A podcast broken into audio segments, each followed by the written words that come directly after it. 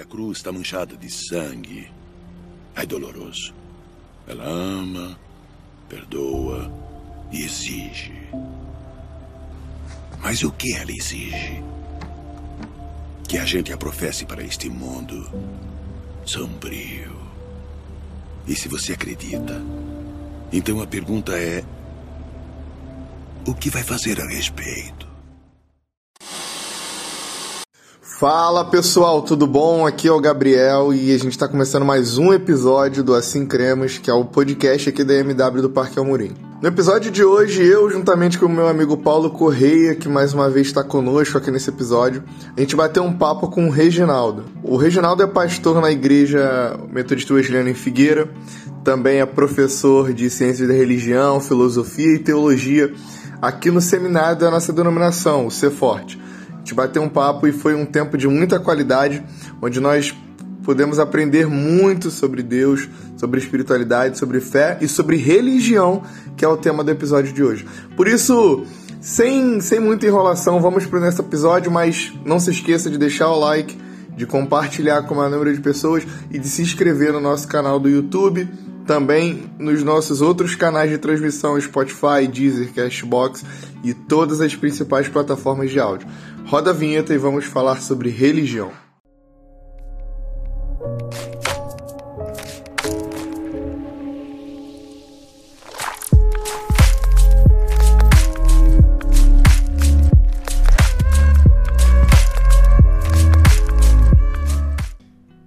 Então é isso, gente. Como vocês já sabem, no episódio de hoje a gente tem a presença do pastor Reginaldo. E mais uma vez aqui junto com a gente nesse podcast, o nosso amigo Paulo.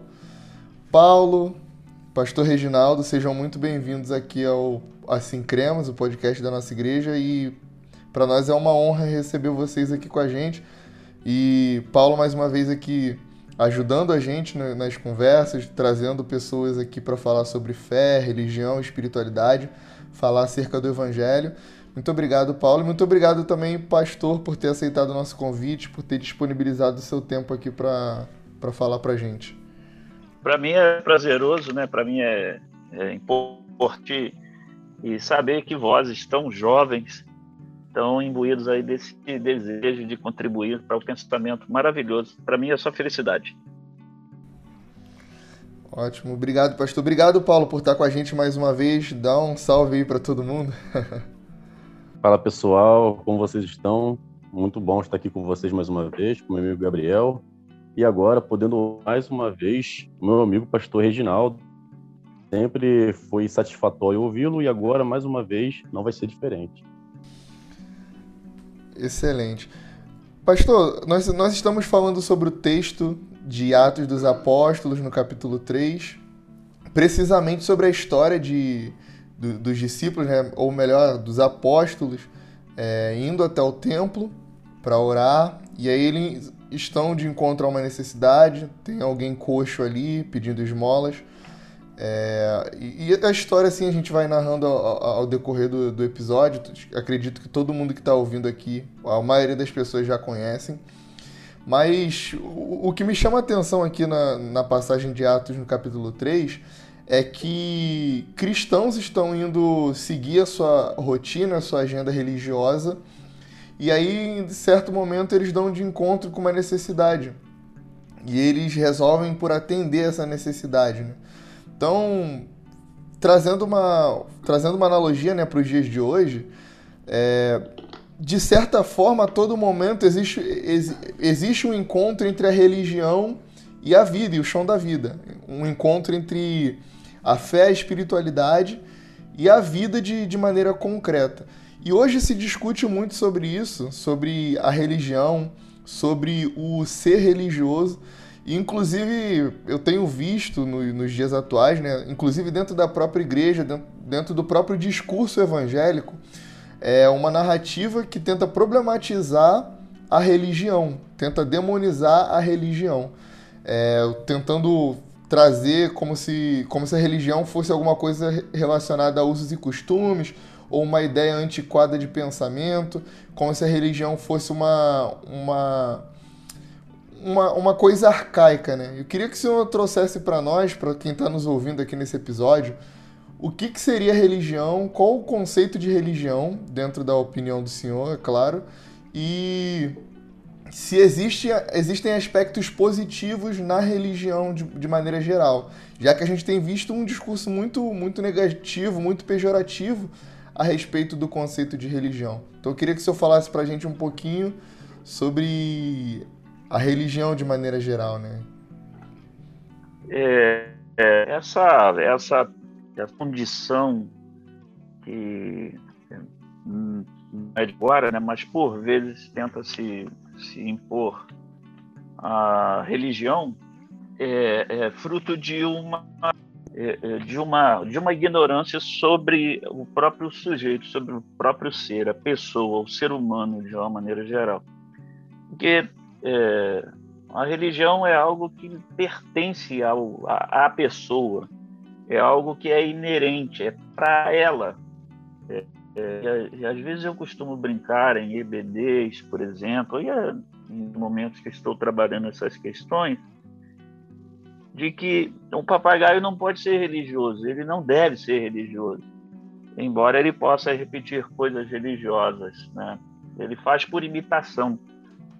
Mas um ser humano, ele tem que necessariamente é, ter esse aspecto é, daquilo que é místico é, dele, porque ele lida com coisas que são mais profundas, com coisas que são, é, eu vou dizer assim, que são é, pequenas fagulhas é, no seu interior e o distingue é, do, do, das demais coisas criadas, dos demais seres criados. Né?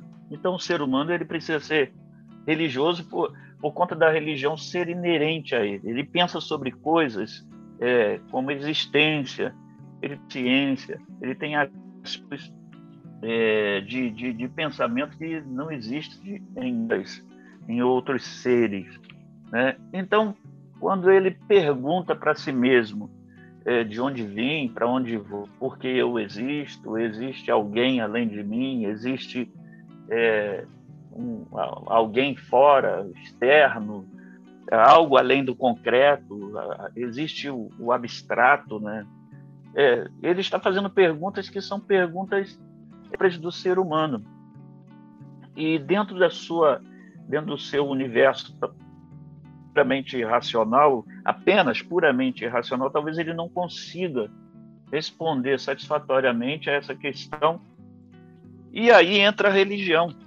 A religião é um aspecto positivo, a meu ver, é, do ser humano, porque a religião o humaniza mais ainda e eu tive um, professor, é, quando fazia seminário, é, o doutor Alessandro, que inclusive é, nos deixou um tempo desse, né? Ele é, perdeu a vida num acidente e tudo mais, e ele sempre dizia uma fala nas aulas dele que quanto mais humano fosse, mais espiritual você seria.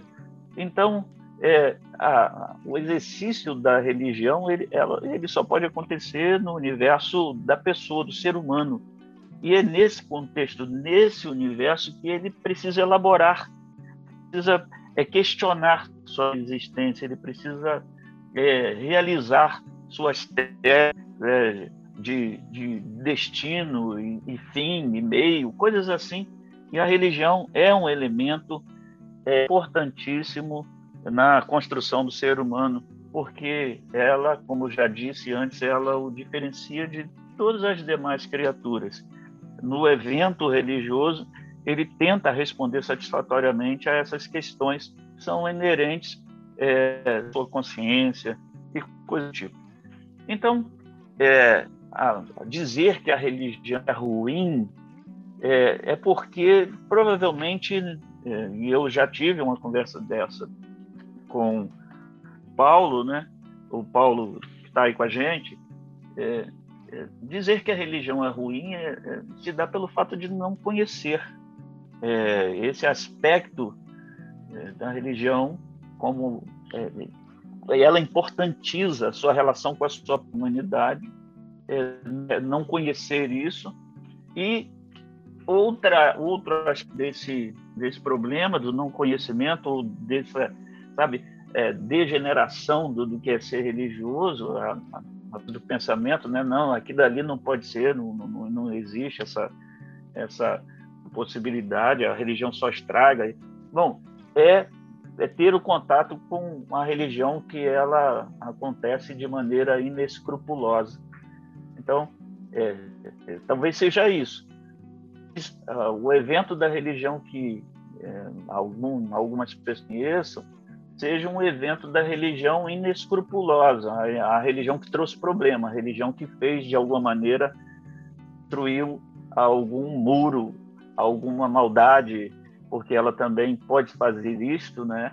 E é, se olhar na contrapartida disso, você pode ver que uma religião com escrúpulos, ela propõe, ela providencia melhorias, ela ajuda. Então, o ser humano por si é religioso, ele precisa ser, ele precisa optar por porque se ele não optar por isso, é, perguntas que são do âmago da, da, do seu interior não ser muito menos correspondidas e provavelmente viverá um vazio enorme é, porque é uma existência sem, sem comprometimento com ela própria. O sujeito existe, mas não está nem aí, não sabe porquê, não pergunta, não, não, não se orienta nesse sentido.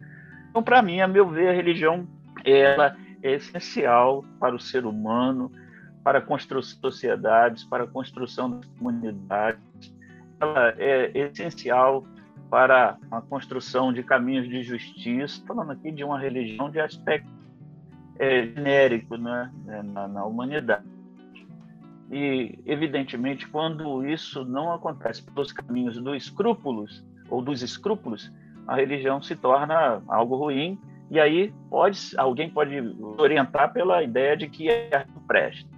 Mas, poxa, se nós pensarmos no nosso caso, o caso cristão, nós nos orientamos para um Deus que não vemos, dobramos os nossos joelhos diante de um Deus que não vemos, mas sentimos. Cremos na ação do Espírito Santo sobre nós.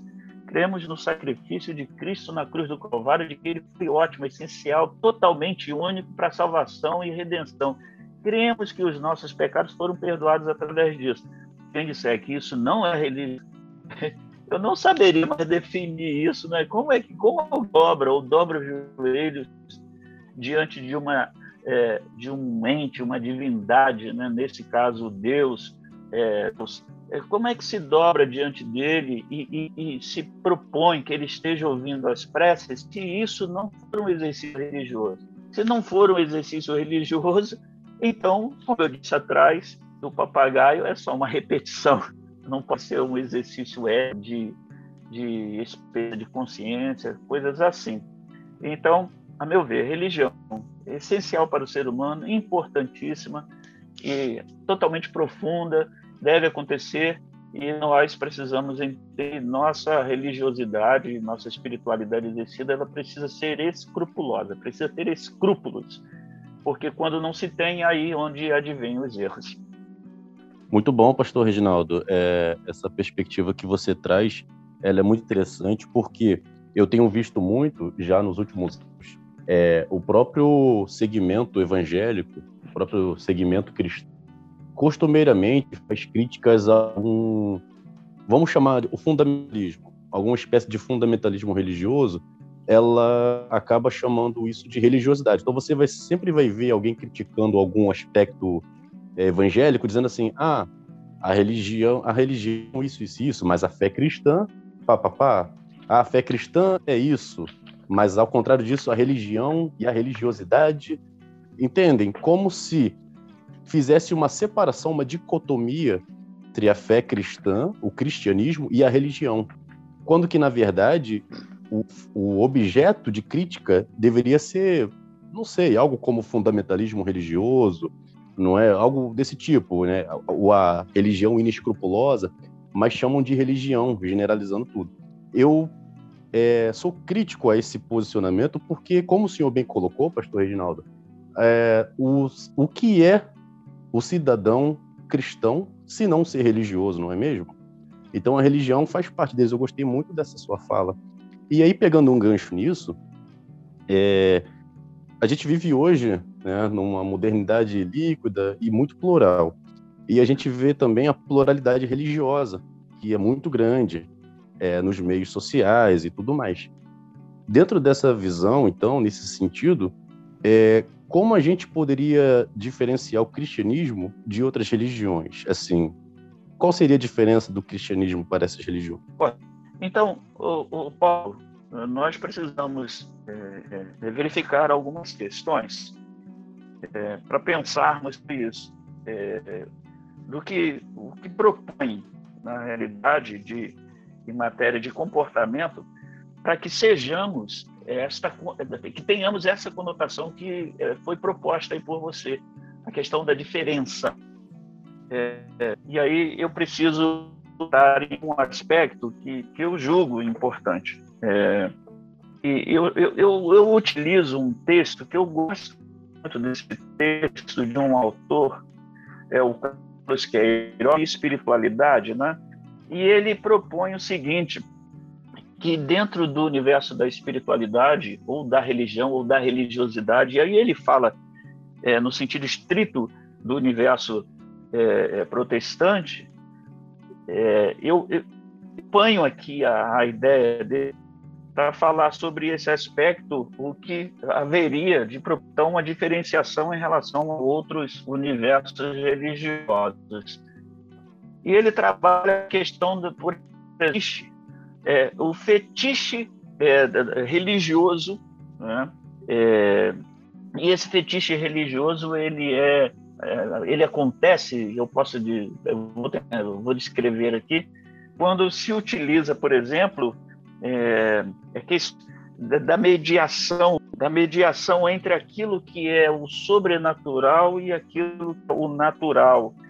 É, e aí, para esse aspecto existir, é preciso que haja dependência entre os fregueses, vou colocar aqui entre parênteses, né, esse, esses fregueses, ou aspas, e os sacerdotes, os mágicos, aqueles que entregam ao seu cliente a parte da sua ideia religiosa, do, do, do fetiche, aquilo que ele, ele, ele quer, aquilo que lhe parece é, é melhor nesse aspecto. Então, é, qual verso religioso?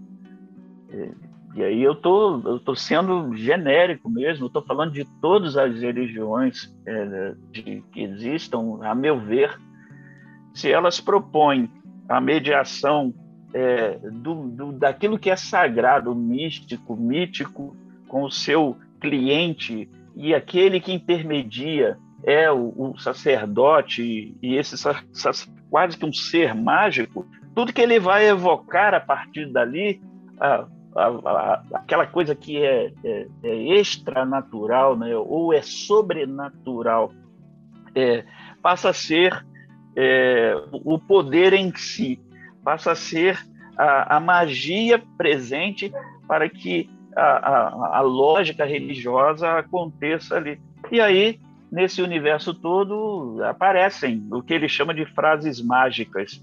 As frases mágicas, elas são, é, ocasionalmente, são é, descritas como né, elas aquelas, olha, eis que eu faço isso, eis que eu, eu, eu, eu profetizo isso, eis que eu decreto aquilo outro, eis que assim que eu faço assado. E ele chama isso é, de o fetiche. E aí, quando eu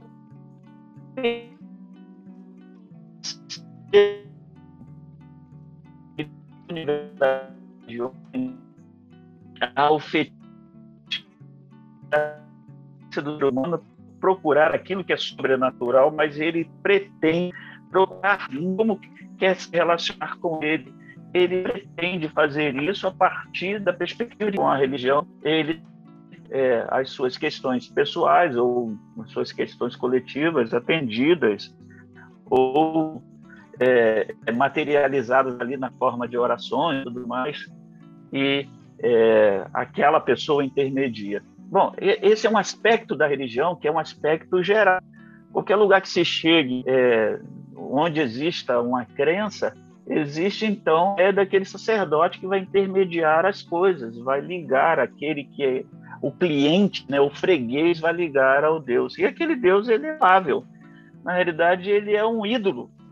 E aí, quando aparece Jesus Cristo, né, no contexto da pergunta que você está propondo, é, a impossibilidade da manipulação desse Deus, ela é presente, está totalmente ali, é, sabe, batendo forte, dizendo assim, tá, a Deus pode manipular, a Deus não se pode é, é, propor a ele algum tipo de feita, é, ou seja, é, de, de é, você não dá a Deus um suborno, qualquer coisa desse gênero.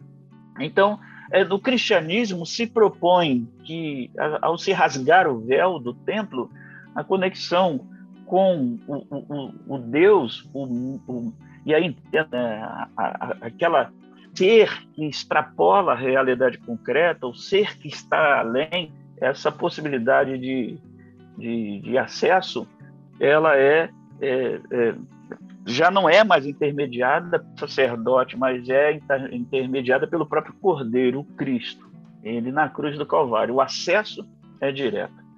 Então, o cristianismo propõe é, que se viva uma relação de proximidade com Deus, e muito mais no protestantismo, porque se levou a sério muito a questão do sacerdócio, né, é, das pessoas, o cristianismo propõe que essa conexão seja feita, ou seja, é, essa relação seja feita com Deus, diretamente com Ele, enquanto que outras religiões, elas ainda, ou outros aspectos religiosos, elas se mantenham é, estritamente na questão da intermediação, ou seja, o sacerdote precisa fazer.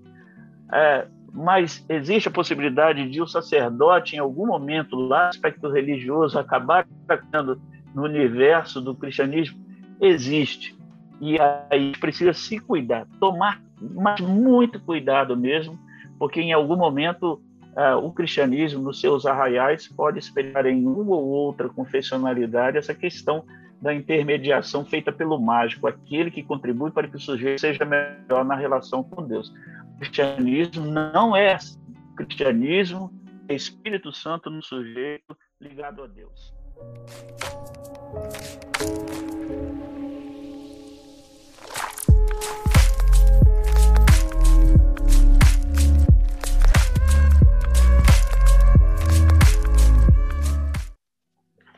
Então, Paulo, outro aspecto, é, nós tratamos, o primeiro aspecto foi né, o fetiche religioso.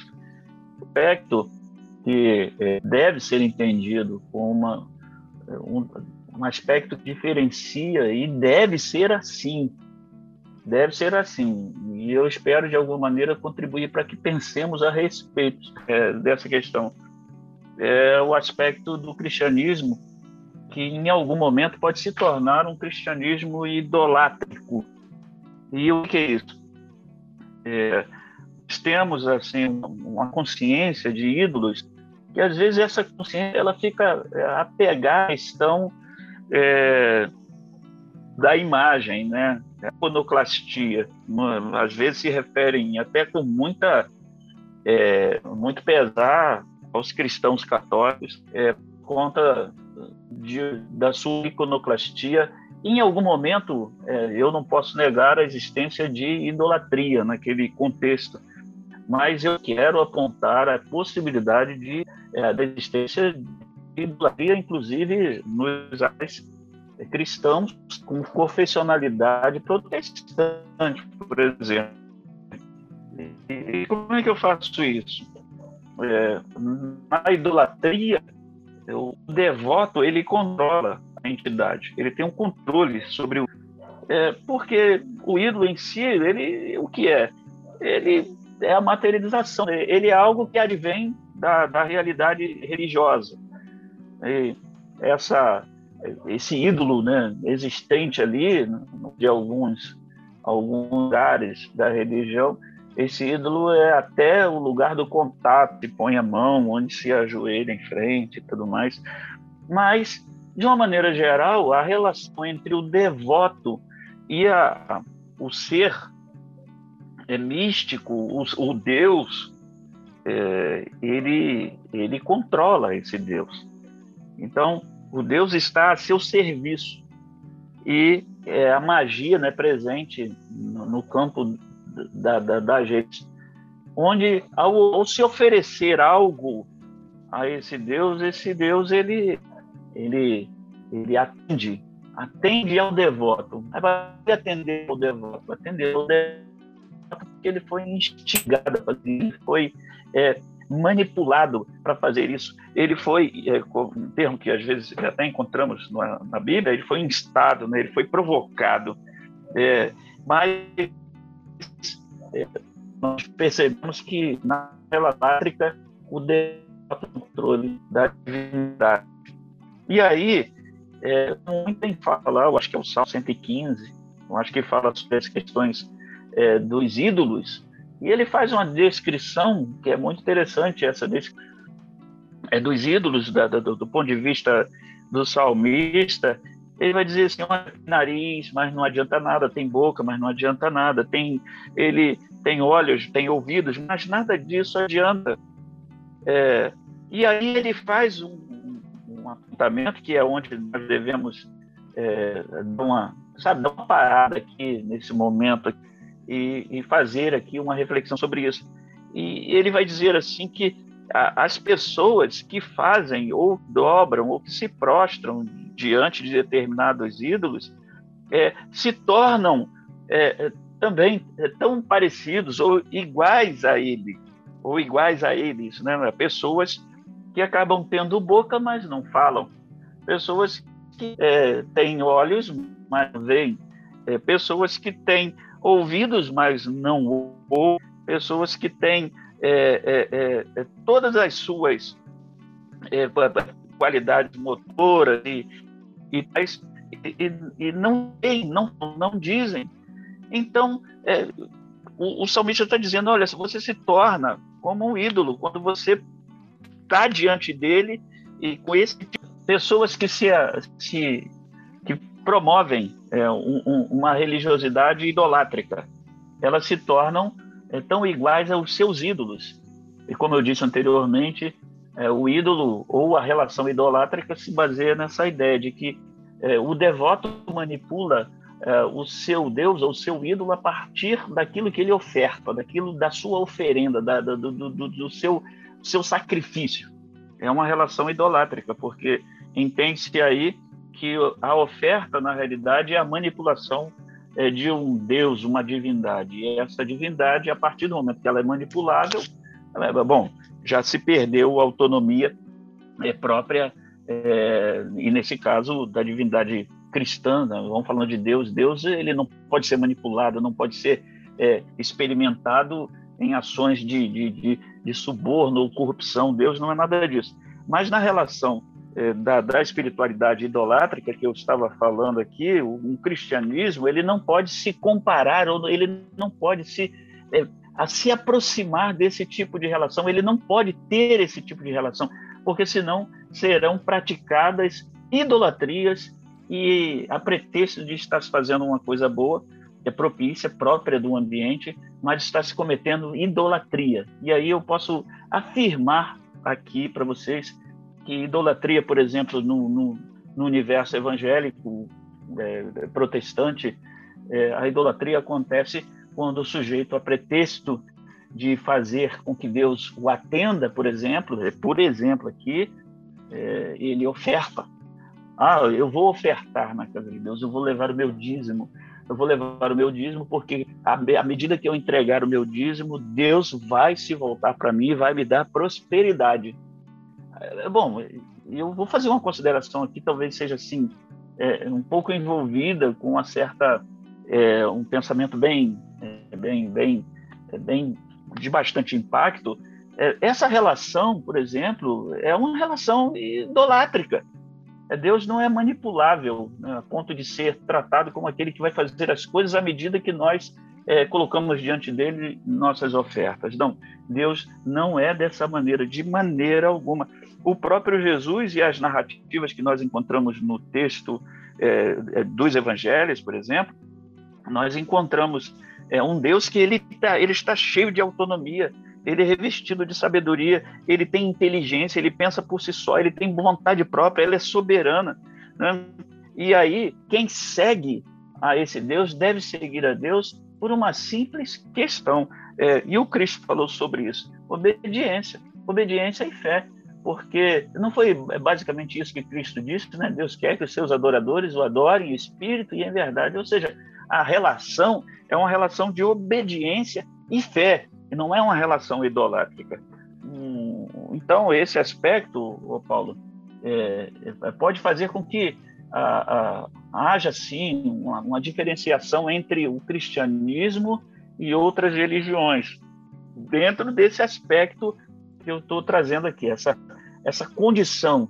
Dentro do cristianismo, Deus não pode ser um ídolo, porque um ídolo ele é manipulável, então ele não tem vontade própria. Quando isso acontece, esse cristianismo se assemelha a outros aspectos religiosos, outras religiões que tratam as suas divindades exclusivamente dessa maneira. Deus não pode ser compreendido como aquele que você, ao fazer os seu, seus inúmeros jejuns, e aí ele torna você mais forte, ou você a ir a, inúmeras vezes na EBD, e não que isso não seja necessário, é evidente, porque aquele que quer aprender, aquele que quer crescer, por exemplo, na sua vida cristã deve conhecer aquilo que ele está experimentando, a sua confessionalidade, seu ambiente, os aspectos bíblicos. É importante que ele faça isso, mas ele faz isso para levar o evangelho a outras pessoas. Não é para que ele se torne apenas um sujeito mais santo, porque à medida que ele é mais santo, porque foi mais vezes a um determinado lugar, na realidade ele manipulou. E quando ele manipula, Deus perde autonomia. E quando Deus perde autonomia, Deus se torna um ídolo e há uma relação idolátrica nesse sentido.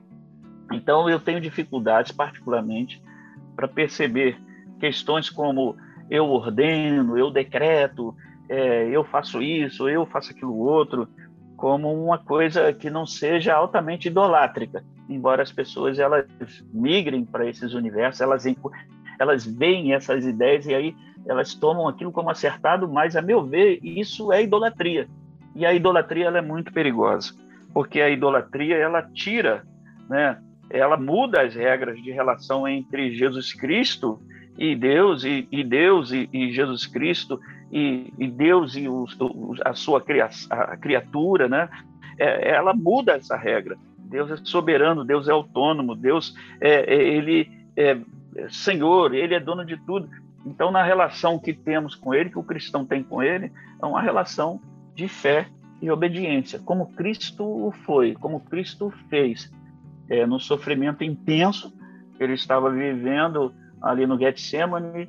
É, o que, que ele diz? Não, mas no entanto, entretanto, seja feita a tua vontade, né? Passa de mim, estou sofrendo, passa de mim esse cálice. Mas aí, lá na frente, não, mas todavia seja feita a tua vontade. É essa relação, talvez, o, Paulo, de cristianismo é, para outras religiões é, que nós podemos abordar e explorar e dizer assim, bom, o cristianismo ele não é idolátrico.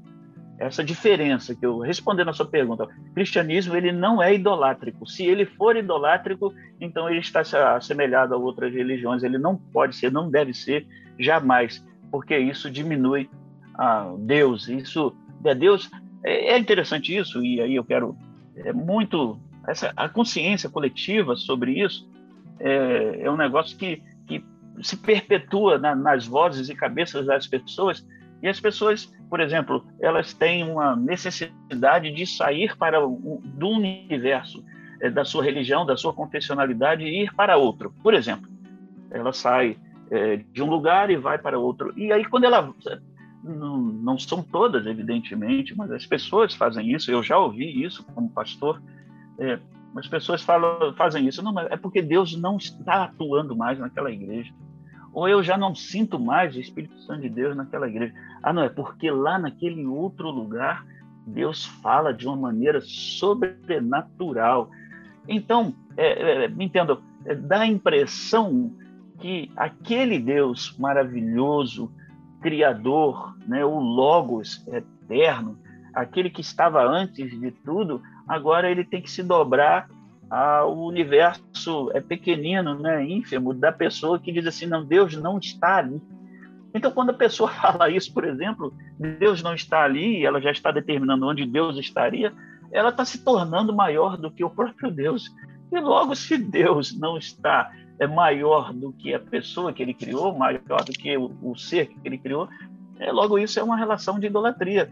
As pessoas talvez nem se deem conta, nem saibam disso, nem vejam isso, de que estão transformando Deus, o seu Deus, num ídolo por conta da relação que mantém com ele. Então, nesse aspecto, Paulo, é, eu posso, eu devo afirmar, a diferença do, do, cristianismo para as demais religiões ou outras religiões, outros ambientes, é que no cristianismo, o cristianismo que autêntico, movido pelo Espírito Santo de Deus, ele dá, ele jamais, jamais transformará a pessoa do Deus no universo ou Cristo Jesus, seu Santo Espírito, num ídolo. E olha, me ocorre aqui e eu vou falar porque a gente está numa conversa muito boa aqui. Me ocorre aqui que existem até pessoas que agora são detentoras é, da divindade do Espírito Santo. Venham e recebam do nome de Deus a unção do Espírito Santo. Cara, eu fico meio é, avexado, né? eu fico meio envergonhado sobre isso, porque, veja só, agora não é mais o Espírito Santo Deus soberano, agora é o mágico que eu disse lá atrás, é o sacerdote intermediador que faz essa conexão. Então, ao impor as mãos, ela deixa de ter aquela característica, né? Porque a imposição de mãos é uma característica é, de solidariedade. É, sabe, não está falando aqui de, de, transmissão de poder, imposição de mão, transmissão de poder. Estamos falando de solidariedade. Aquele que impõe a mão sobre o outro está sendo solidário àquilo que o outro está passando. Eu tenho dito sempre isso é, é, no, na, na, igreja onde nós estamos trabalhando, que a necessidade de pôr as mãos, os presbíteros e pastores, por exemplo, porem, pôr as mãos sobre aqueles que estão orando, não se dá para que ali haja distribuição de algo é, é, é maravilhoso, sabe, um raio, qualquer coisa desse sentido que vai atravessar a pessoa e vai resolver todas as questões da pessoa. Então, mas ela deve ser entendida muito mais como um movimento de solidariedade aquele que está ensinando, que está orando, ele está orando não porque ele está determinando que algo esteja acontecendo, ele está orando e na sua oração a mensagem deve ser clara: eu sou solidário ao que você está passando. E por isso, como esta pessoa, com esta função, eu estou clamando a Deus por você.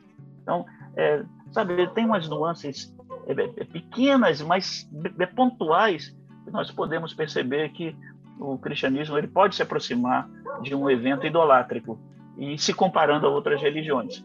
Então, cristianismo ele não pode ser idolátrico. Outras religiões elas até fazem isso, mas o cristianismo jamais.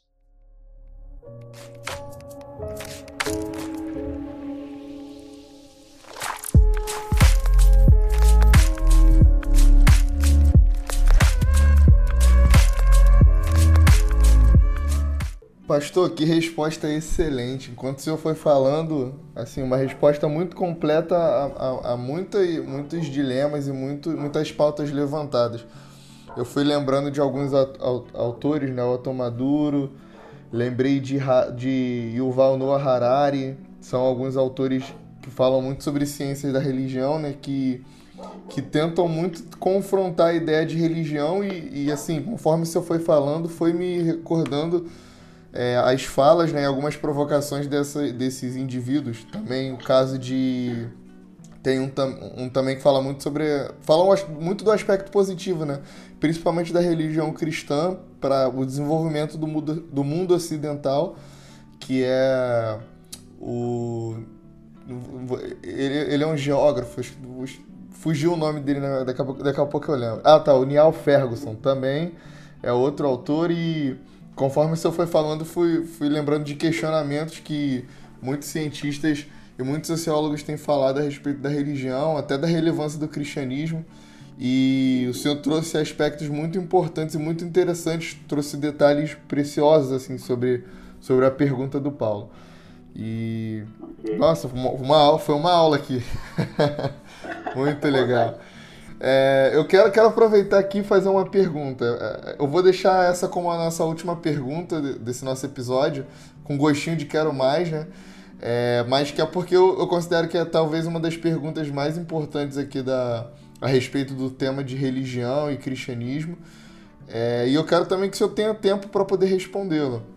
A gente está falando de um texto de, de Atos no capítulo 3, né? E aí voltando exatamente sobre o ocorrido, Pedro e, e João estão a caminho do templo é, para fazer suas orações, enfim, para os seus atos religiosos. Eles encontram um homem é, numa situação vulnerável. É, e aí, de repente, a agenda religiosa daqueles apóstolos bate com a necessidade daquele homem. Aquele homem está coxo, pedindo esmola. É, e aquela famosa fala né, que acontece em Atos 3: Eu não tenho ouro nem prata, mas o que eu tenho te dou, levanta e anda. A gente ouviu aqui por, por alguns minutos muitos aspectos positivos que o senhor falou da religião é, como como, é, para o indivíduo, né? muitos aspectos positivos da religião para o indivíduo. Mas eu queria perguntar para o senhor, e quando a religião ela, ela afeta o outro? E quando a minha religião, quando a minha agenda...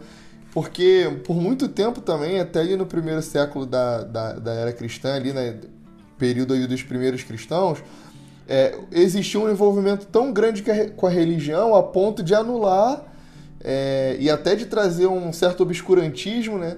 dentro da visão de alguns cristãos a respeito da vida. Só que a gente percebe que a religião para Pedro e para João, ela não anula a necessidade do próximo, pelo contrário, é, a, ajudar o outro e, e trazer o bem social está, está dentro do ser cristão.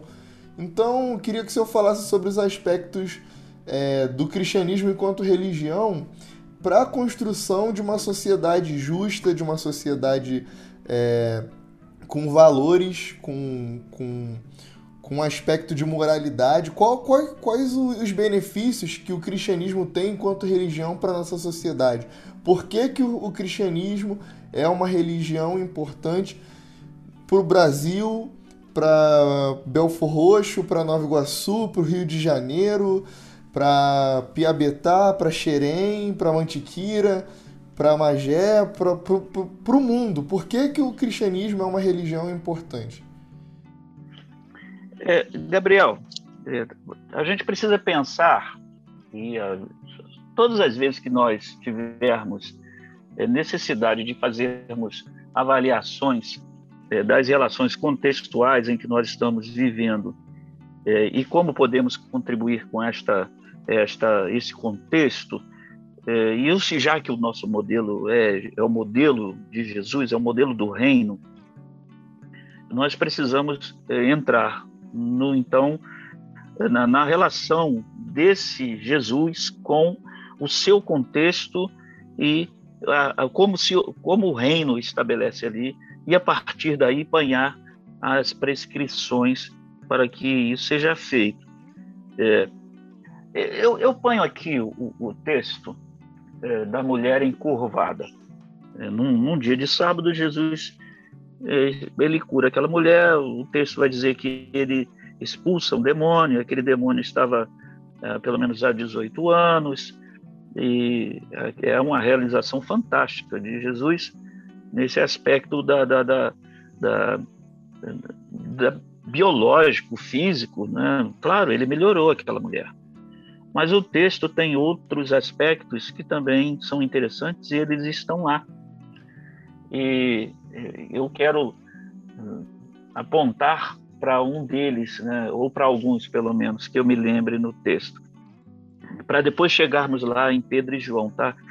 É, é, um dos primeiros aspectos é que Jesus está sendo é, o sujeito religioso. Ele está num sábado, numa sinagoga, fazendo o que todo mundo fazia ali, esse ambiente religioso deles está é, é, tá impregnado de, de, de, de, sistemas e orações e, e modelos, e aí eles vão lá, eles vão fazer isso. E Jesus está lá, ele está no ambiente religioso. Mas nesse ambiente religioso, ele tem um, um, contato com esta pessoa, essa mulher que há muito tempo está ali, todo provavelmente conhecida de todos ali naquele contexto. E Jesus ele opera um milagre sobre aquela mulher. Então, É, o que, que o texto está me dizendo, é, por exemplo, aqui, nesse, nesse contexto aqui de Jesus? É, ele está me dizendo que liturgia ela não pode ser desacompanhada de justiça. A, a, meu ver, toda liturgia ela deve ter o acompanhamento da justiça. A justiça precisa acontecer. E aí é, é, podemos imaginar que justiça foi feita porque a mulher foi curada. Ora, a mulher foi curada. Ótimo, maravilhoso. Mas quando eu olho para os outros detalhes do texto, eu encontro o chefe da sinagoga, por exemplo, repreendendo é, o evento, ele se colocando contra o evento, se opondo ao evento e dizendo, inclusive, que aqueles que ali estavam poderiam vir nos dias de semana. É, nós podemos encontrar isso no texto. Olha, vocês podem vir em outro dia, vou parafrasear aqui. Vocês podem vir em outro dia que não seja sábado, porque sábado é o dia da religião. Sábado é o dia religioso. Sábado não pode haver isso que aconteceu aqui. Porque, veja só, está tá virando uma bagunça. e aí, Jesus ele, ele propõe é, que a, a, liturgia, ou seja, aquilo que acontecia normalmente, deveria estar acompanhada quando ele diz assim para aquele homem e para quem o ouvia: hipócrita. Vocês são hipócritas. Por que vocês são hipócritas? Porque vocês, é, ao verem isso, vocês estão é, ralhando, você está achando ruim mas você não está achando ruim, por exemplo, que você pega alguém sofrido, que já trabalha de segunda a sexta, no caso ali, é, já trabalha em dias normais e já tem uma vida bem ruim, paupérrima, porque a gente sabe da condição daquele contexto, era de povo empobrecido, porque tudo que eles tinham, ou boa parte daquilo que eles tinham, era dado ao governo romano, era dado ao Império Romano, então, obviamente, é, renda per capita ali nem se fala, né? O produto interno bruto, ó, o que, que é isso? nada disso estava presente ali, impostos altíssimos.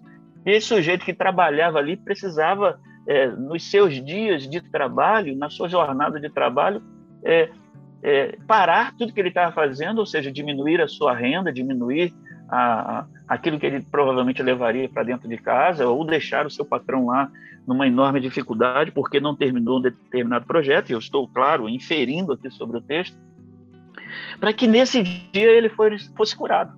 Então, veja só, essa percepção religiosa, ela não ajuda a, a, a, o ambiente, o contexto, a comunidade onde ele, onde esse, essa essa ideia religiosa está inserida, não ajuda, porque ela tem liturgia, mas não tem justiça. toda liturgia, a meu ver, deve ser acompanhada da justiça. Nós não podemos ser litúrgicos ao extremo e, e sermos injustos.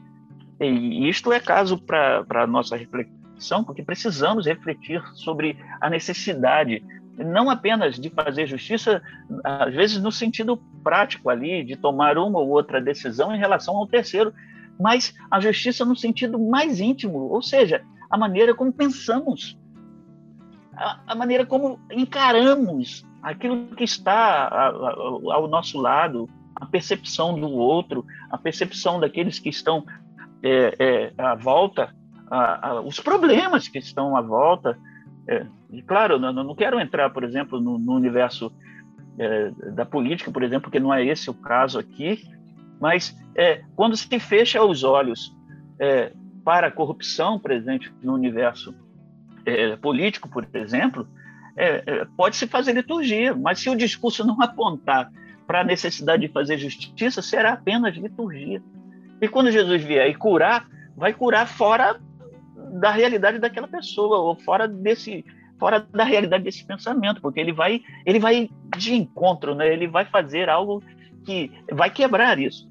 Então, toda liturgia deve estar acompanhada da justiça. A justiça, a maneira de pensar, como se vê os outros, a maneira como se vê o mundo, como se vê as necessidades alheias, como se encara é, é, é muito fácil um discurso, esse discurso é, estar, por exemplo, nos universos dos templos, e esse discurso apontar para esse caminho do céu, mas o, o, o, esse discurso não contemplar na necessidade ou, da ou na, na possibilidade da graça aqueles que, por exemplo, estão enclausurados, estão presos, ah, Jesus ele fala, olha, eu estava doente, você não me visitou, eu estava preso, você não me visitou, né? Estava assim você não fez isso. Então, olha só para onde que Jesus Cristo aponta. Nossas liturgias, elas devem ser, sim, presentes, próprias dos nossos é, universos de confessionalidade, mas elas devem promover a, a, a, concepção de justiça naqueles que estão praticando a, uma ou outra liturgia.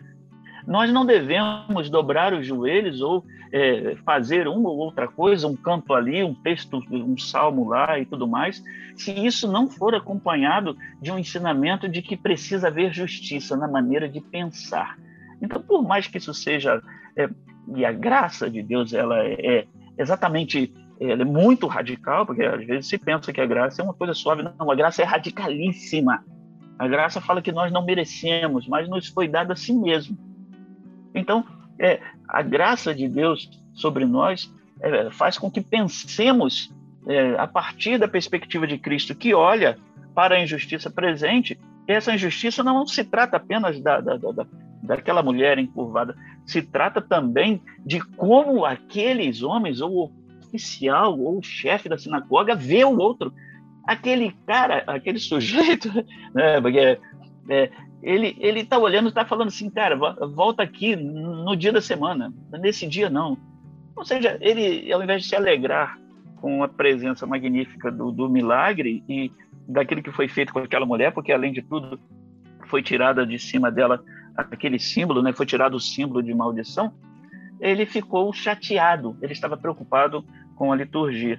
Então, é, a liturgia precisa estar acompanhado da justiça. Todos os nossos cantos, Todas as nossas orações devem estar acompanhadas de um sentimento de que justiça é nosso alimento, a maneira como nós pensamos, a, a maneira como falamos. Justiça é a nossa água, é o que mata a sede. A, a justiça deve ser algo diário, constante. Então, fazemos isso e nosso aspecto de religiosidade vai contribuir. Quando não fizermos isso, aí nós passaremos a ter uma, uma, uma identidade litúrgica, mas essa identidade litúrgica também será inescrupulosa, porque ela não vai perceber a presença é, da, da, condição alheia. E aí, saindo desse, desse aspecto aqui, indo para o texto que nós lemos, é, eu já falei com, sobre isso é, com Paulo, é, João e Pedro, eles estão indo ao lugar da, do, do, seu exercício religioso. Do, do, eles estão fazendo uma coisa tão natural, aquilo que Jesus Cristo fazia, né? ir ao templo na sua hora de oração.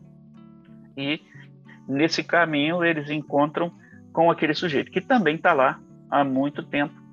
Ele está ali no lugar próprio é, que foi relegado para ele, foi dado para ele. Olha, você só pode vir até aqui. A religião no aspecto litúrgico, ela está acontecendo, mas a religião é, é, é, justa, que providencia agregamento, que providencia boa distribuição de renda, que providencia é, é justiça é, no atendimento, seja de qualquer aspecto que seja das, das nossas comunidades. Então, essa religião ela está presente, mas ela impede aquele sujeito de adentrar ao templo. Essa religião, ela condicionou aquele sujeito ao seu universo. Ele é um personagem social que ali ele desfruta daquilo que lhe foi dado. É, ele vai ficar ali e pronto. E as pessoas passarão e pronto. Mas é muito interessante, eu, eu comentei sobre isso, eu vi. Olha, é, quando ele é curado, o que, que ele faz? Ele adentra ao lugar sagrado. Ele vai para o lugar onde ele não tinha direito de estar ele é levado a uma condição de igualdade com o seu conterrâneo. Ele não é mais aquele sujeito despedaçado ao longo de muitos anos, é por conta da sua própria condição física. Agora ele está reinserido ao seu lugar social. Ele é uma pessoa. Então, é, quando eu vejo é, a igreja nesse aspecto, o nosso contexto e a pregação do evangelho dessa nessa igreja, é, que não aproxima é, é, pessoas umas das outras e automaticamente as aproxima de Deus, é, a contribuição que esse lugar dá para, para, para é, a nível geral, né, mais global, e a nível de relevância, a, a contribuição que esse lugar dá, eu, eu, eu, não vou dizer nenhuma, porque seria muito drástica, é quase nenhuma. porque ele não ensina pessoas a, a contribuírem para o bem maior de outras pessoas. Às vezes eles ensinam pessoas a se tornarem, príncipes e princesas, pessoas especiais, cheias de Deus, cheias do Espírito Santo, mas completamente distanciadas é, das realidades que as cercam, qualquer coisa assim. Então, a igreja, e quando eu digo a igreja, eu não estou me referindo ao templo, mas às pessoas que estão no templo, elas, é, ela precisa levar uma mensagem que seja uma mensagem é, que contribua é, de fato. É preciso é, estabelecer é, contribuição de fato para aqueles que estão ao redor. E eu posso dizer, olha, uma é algo que deve estar permanentemente no discurso é, cristão é a questão da justiça. A justiça deve estar presente, por exemplo. É, essa contribuição social da igreja, eu posso dizer assim, é quando a igreja clama por justiça e quando ensina seus membros a clamarem e a exigirem o que é justo. É, esse aspecto, quando ele é, sabe, ele, ele é deixado de lado, esse aspecto, ele, ele dá lugar à liturgia e a liturgia por si só, ela é importante, mas desacompanhada da justiça, ela faz com que sejam apenas ritos. E os ritos, os símbolos, ele precisa, eles precisam estar lá, mas o que Cristo quis ensinar é que, poxa, é, não adianta você estar aqui todo sábado. Ah, quando você vê o bem de uma pessoa, no caso dessa mulher, para todas as outras, o que você quer é a piora de vida. Você quer que elas fiquem é, aqui no sábado quietinha, mas e venham para cá no dia da semana para que sejam curados e, e, e percam, por exemplo, é, o seu salário diário, a sua jornada de trabalho, qualquer coisa desse gênero. Então Jesus Cristo ele, sabe, ele denunciou isso, porque Jesus Cristo denunciava a injustiça. E eu posso até me apegar a um outro texto, por exemplo, quando Jesus está indo é, de Jerusalém, está indo, saindo de Jericó. Quando ele está saindo de Jericó, indo é, na sua caminhada, é, ele vai, o texto relata que ele vai acompanhado de uma multidão. E a multidão, é, é, o personagem Bartimeu entra no texto com aquele que, que grita, que clama. E eu posso pôr aqui, essa, eu posso criar uma metáfora, né? O mundo clama, a sociedade clama, a sociedade é, aqueles que estão em dificuldades, os empobrecidos, aqueles que estão adoecidos, aqueles que são paupérrimos, está tá, tá clamando. Jesus, filho de Davi, tem misericórdia de mim. Jesus, filho de Davi, tem misericórdia de mim. E é muito interessante que o texto vai relatar que aqueles que acompanhavam Jesus, eles, sabe, estão vendo Jesus, estão vendo o Mestre, estão vendo toda a situação. Eles, é, em vez de, de, de simplesmente atentarem, bom, Jesus pode ter misericórdia dele. O que, que eles falavam? Cala a boca, né? Cala a tua boca. Então Jesus ele é, precisa parar, ele precisa dar um opa, um freio, peraí, aí a galera para com ele, e agora, o que, que ele vai fazer? E Jesus diz assim, olha, é, vai, chama aquele sujeito.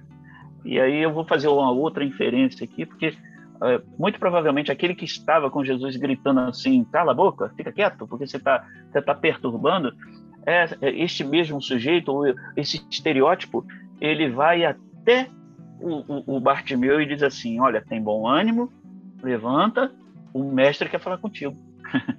e aí, olha, a mudança é, é, prática da, da, social naquele contexto ali, pode ser utilizado isso para nós como aspecto de, de, é, de, como nós vamos fazer, é entender que a, a, grande contribuição ali daquele aspecto religioso do cristianismo não foi exatamente ou totalmente no Bartimeu, mas foi naquele sujeito que gritava cala a boca e em seguida ele passa a dizer o quê? Levanta-te, tem bom ânimo, o mestre quer te ver. Então, antes mesmo de chegar o milagre no Bartimeu, chegou o milagre é, naquele que estava acompanhando Jesus.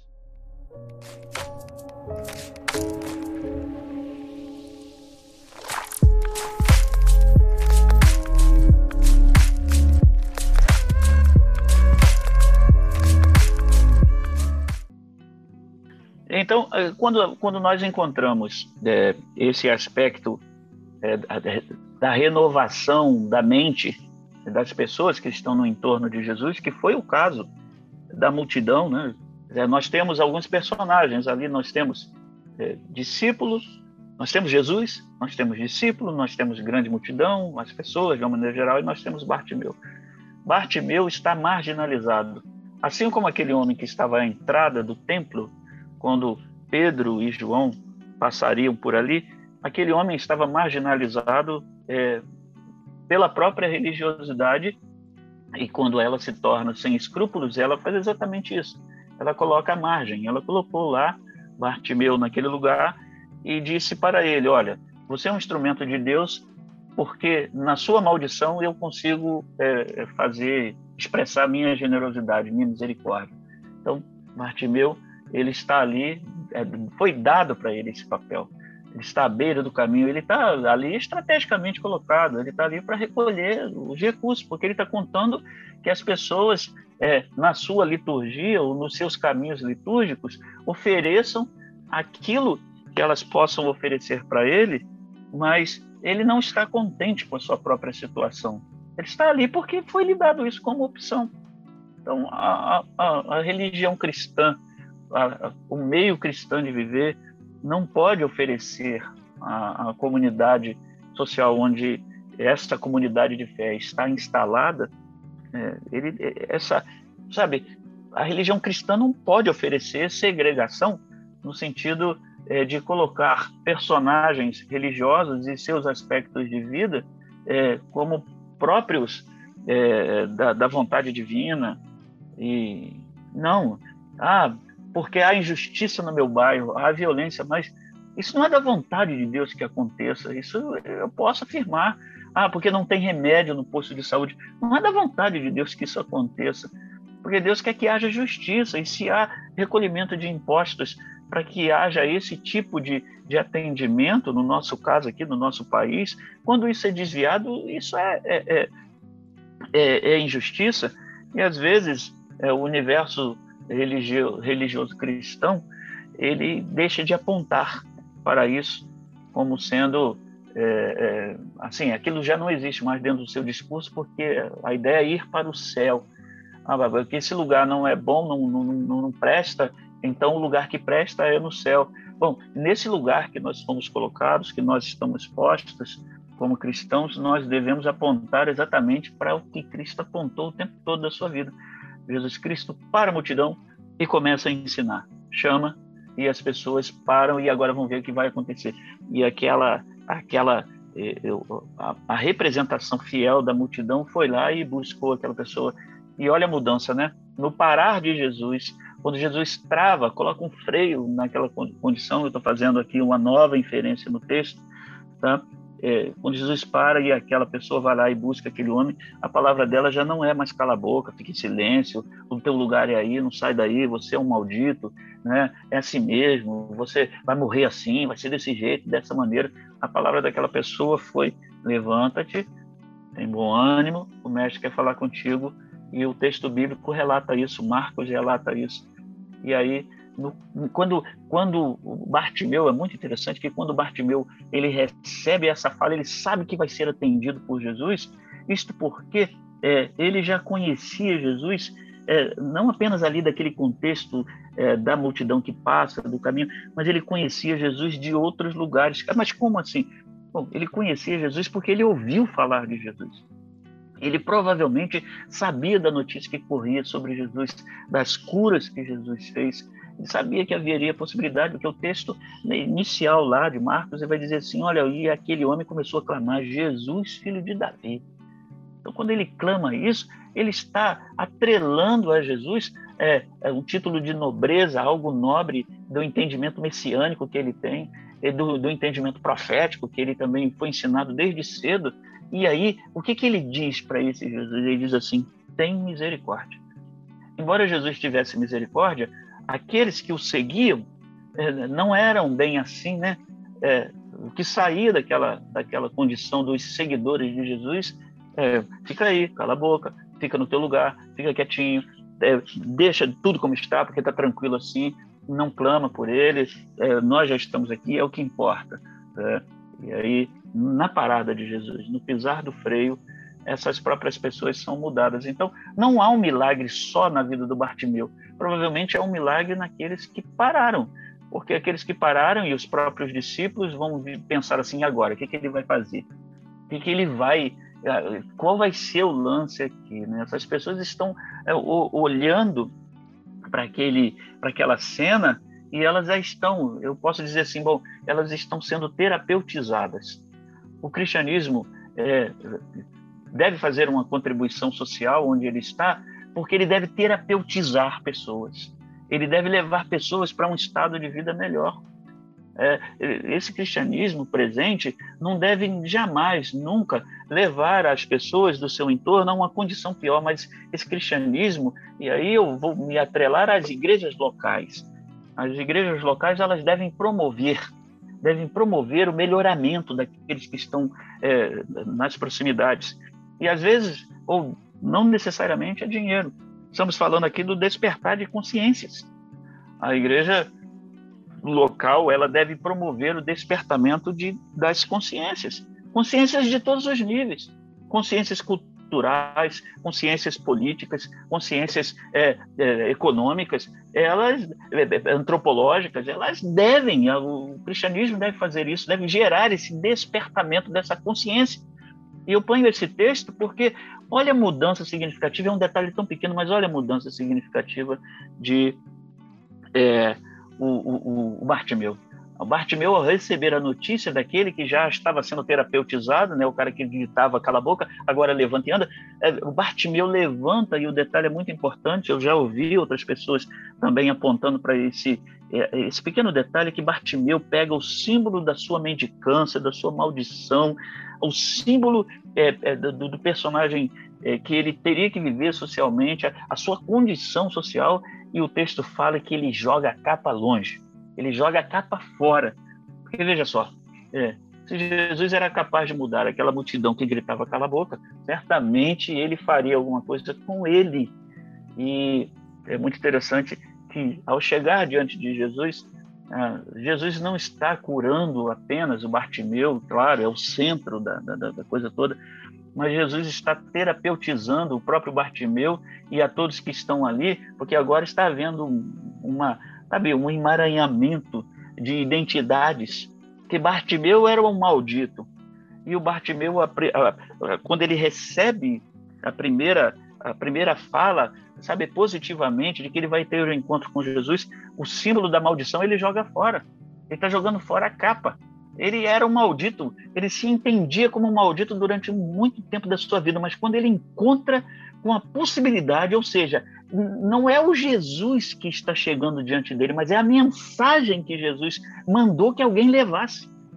Essa mensagem que alguém está levando, amando de Jesus, é a mensagem que já ressignificou Bartimeu. Bartimeu tem sua identidade mudada, porque essa identidade de mendicância, de maldito, cede lugar agora a uma identidade de um personagem que contribui com relevância para a sua sociedade. E por que ele faz isso? Porque ele, ele, ele agora pertence ao caminho da peregrinação, ele pode fazer esse caminho até o final, ele não precisa estar no meio do caminho, ele vai fazer até o final esse caminho, ele vai até o templo, e ele vai adentrar ao templo, ele vai oferecer sacrifício lá no templo, ele vai participar da liturgia do templo, e eu fico imaginando é, a que tamanha contribuição Jesus deu, não apenas para Bartimeu, mas para os seus próprios discípulos e a grande multidão, ao verem é, aquela condição ali é, sendo modificada. E eu não fico apenas no caminho da ida, eu fico no caminho da volta. É, eu sou assim, eu, eu, tento, a partir do texto, ficar criando situações inusitadas para que é, a gente possa é, é, ter com muita criatividade maiores experiências com o texto, né? E aí eu fico pensando na pessoa da volta, aquele cara que foi na peregrinação e voltou. E quando ele chega na região que encontrava Bartimeu, que ele talvez tenha visto inúmeras vezes, ele provavelmente tenha dito para si mesmo ou para outros que estavam ali, cara, aqui ficava o Bartimeu, mas passou que Jesus curou. Não, ele estava lá no templo com a gente, todo feliz sabe? É uma marca, uma marca de mudança, de ressignificação na vida é, de outra pessoa. E, olha, é, por exemplo, um outro aspecto, o Gabriel, que eu posso perceber da contribuição que podemos ter enquanto religião cristã, é, me apoio, além desse texto aqui que nós citamos, né, o texto da, desse, do coxo, que agora adentra o templo, salta e faz é, ali tudo que ele poderia fazer é, e poderia viver e experimentar, é, pego outro texto que podemos elencar aqui para é, tratar, que nós sempre tratamos aqui né, dessa conotação daquele sujeito que recebe a religião. Ele recebe a religião, ele recebe o, o cuidado de Cristo e aí ele ressignifica a vida. Mas eu gostaria de é, contribuir aqui na minha fala com outro aspecto que são para aqueles que lideram, que é o meu caso, um pastor. Sou um pastor de uma igreja, estou num lugar trabalhando com outras pessoas. A minha vida deve ser ressignificada, assim como é, é, a vida de qualquer um. E para utilizo para isso é, aquele texto da mulher é, do fluxo de sangue e de Jairo. Jairo, sabemos bem, é um homem que tem é, ligações com o, o, rito judaico, com a lei judaica. Ele é, ele é uma pessoa que tem uma importância é, muito grande naquele contexto. E o texto, eu vou ser muito breve aqui, porque senão eu vou toda a vida. É, o texto fala que a mulher tocou em Jesus, a mulher que tinha fluxo de sangue durante 12 anos. E Jesus torna aquele toque público. É, nós nos apegamos na cura, ela é importante, mas a publicidade que Jesus dá para aquela situação não é uma publicidade alheia ao contexto. Eu imagino assim que Jesus Cristo, sabendo, imaginando que Jairo viria, ele também quis ensinar uma lição para aqueles que ensinam. E, é, por exemplo, quando Jesus torna isso, ele vai publicizar aquela realidade. A mulher tocou. Todo mundo conhecia a mulher porque ela é sofredora há muito tempo. E ele fala: Por que de mim saiu virtude? É muito interessante que Jairo, ao perceber aquela cena, eu fico é, é, tentando é, elaborar aqui, né, um cenário onde Jairo está presente, vendo a cena, e alguém chega para Jairo e diz assim: é, a sua filha morreu. E, olha, quando aquela mulher toca em, em Jesus, ela não está fazendo algo apenas que tem a ver com a relação de fé. Ela está quebrando um protocolo do rito judaico. Ela está tornando Jesus, aquela pessoa pura, né, imaculada, numa pessoa imunda, porque não poderia ser tocado ninguém tocava, não poderia ter esse tipo de, de proximidade, porque ao ser tocado por um imundo, aquele que foi tocado se tornaria o quê? Imunda. Imundo também. E aí eu fico tentando imaginar, imaginando Jairo. Jairo está olhando a cena e de repente alguém chega diante dele e fala assim: já era, sua filha morreu. E eu não quero fazer aqui mau juízo de Jairo, né? E não é, com certeza mas eu fico imaginando que ele teve até um certo alívio, porque afinal de contas ele estava procurando Jesus, estava indo contra muitos princípios dele, muitos princípios dos seus pares ali na sinagoga, na lei e tudo mais, mas mesmo assim ele o foi. Mas quando ele viu Jesus é, sendo tocado por aquela mulher, eu imagino assim que aquele mundo dele, né, o mundo ritualístico, litúrgico, ele desabou porque ele olha para Jesus e só consegue ver o imundo. E aí a notícia chega, mas mesmo assim Jesus vai à casa de Jairo e chegando lá, é, eu fico imaginando a, a, pulguinha atrás da orelha de Jairo, né? Mas ele está imundo, ele está imundo, ele está imundo, ele está imundo, ele está imundo. Mas como se não bastasse Jesus ter sido tocado por uma mulher imunda, se tornando imundo também, ele toca no defunto. Meu Deus, aí a coisa piorou, porque aquele que tocasse em defunto, é, ele se tornaria imundo. Mas olha, olha, olha, essa imagem aqui, essa cena alguém imundo, Jesus, vai diante dele, toca num defunto e o defunto é ressuscitado. A filha de Jairo volta à vida. E eu fico sempre procurando nas beiras, né, nas margens, para ver que lições eu posso tomar disso. E uma lição que eu posso tomar disso, Gabriel, é de que, vamos imaginar aqui, né? É, o Jairo está de boa, ali, tranquilo, indo na sua rotina religiosa normal, tudo ok, ele, tá, ele conhece a lei, conhece o preceito, conhece essa coisa toda, ele fala daquilo que ele sabe, mas ele vai precisar voltar para a sinagoga. E agora, como é que ele vai ler o texto onde estava descrito que aquele que tocasse é, no, no, no, imundo se tornaria imundo?